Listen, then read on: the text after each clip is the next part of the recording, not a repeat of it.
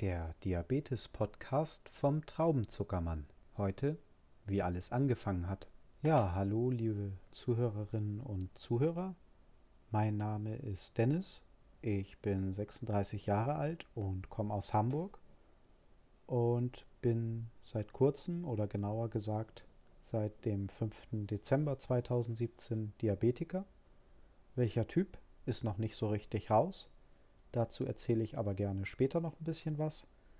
Ähm, ja, ich möchte, möchte euch ich möchte euch heute einfach mal erzählen, wie alles angefangen hat. Und zwar äh, war es so, dass ich im letzten Jahr, so im September, Oktober, November, immer wieder mal so kurze Infekte hatte. Das heißt, äh, hier mal Halsschmerzen, da mal irgendwie eine Erkältung. Und man will ja immer besonders hart sein. Oder mir ging das zumindest so. Also die Ärzte habe ich eigentlich lieber von hinten gesehen. Das ist auch äh, vielleicht heute teilweise noch so. Ja, und deswegen habe ich mir dann äh, häufig irgendwie Nasenspray oder Lutschtabletten gegen Halsschmerzen gekauft, um diese Mini-Infekte zu bekämpfen und bin dann auch ganz normal zur Arbeit gegangen.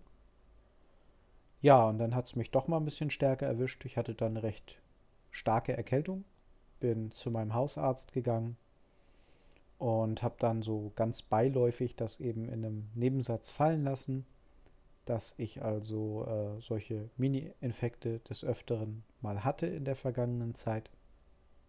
Und daraufhin hat er dann eine Blutprobe äh, gezogen. Und äh, ich sollte dann am nächsten Tag um 11 Uhr wiederkommen und mein Ergebnis holen.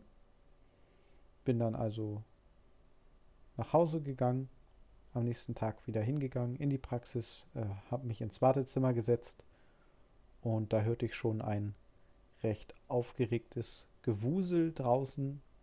Äh, ich will nicht sagen ein Tumult, aber es war auf jeden Fall ungewöhnlich, weil die Praxis halt sonst eher ruhig ist.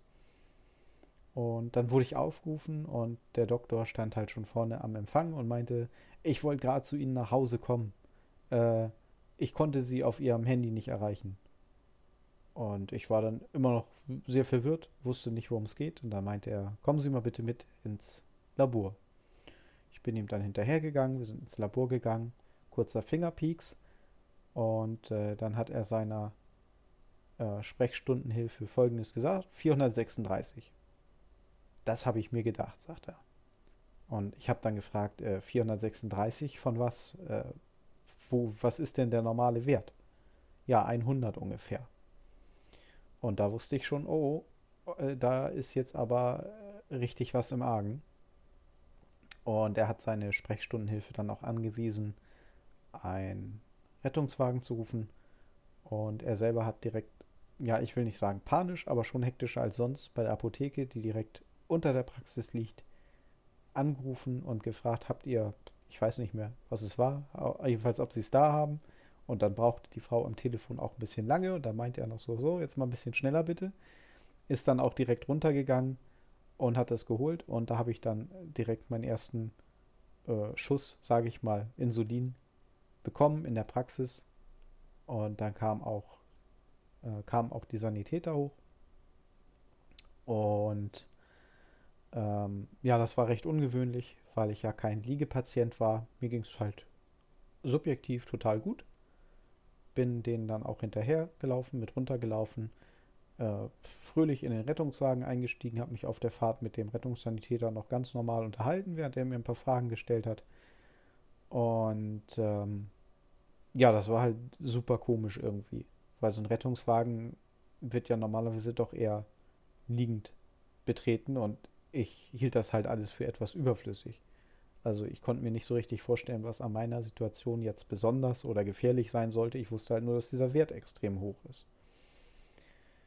Ja, und dann bin ich in die zentrale Notaufnahme gekommen des Klinikums Wandsbek hier im Osten Hamburgs. Ähm, Im Ranking übrigens das zweitschlechteste Klinikum in Hamburg und man konnte auch gut sehen, warum. Aber dazu erzähle ich ganz gerne in der nächsten Folge nochmal ein bisschen was.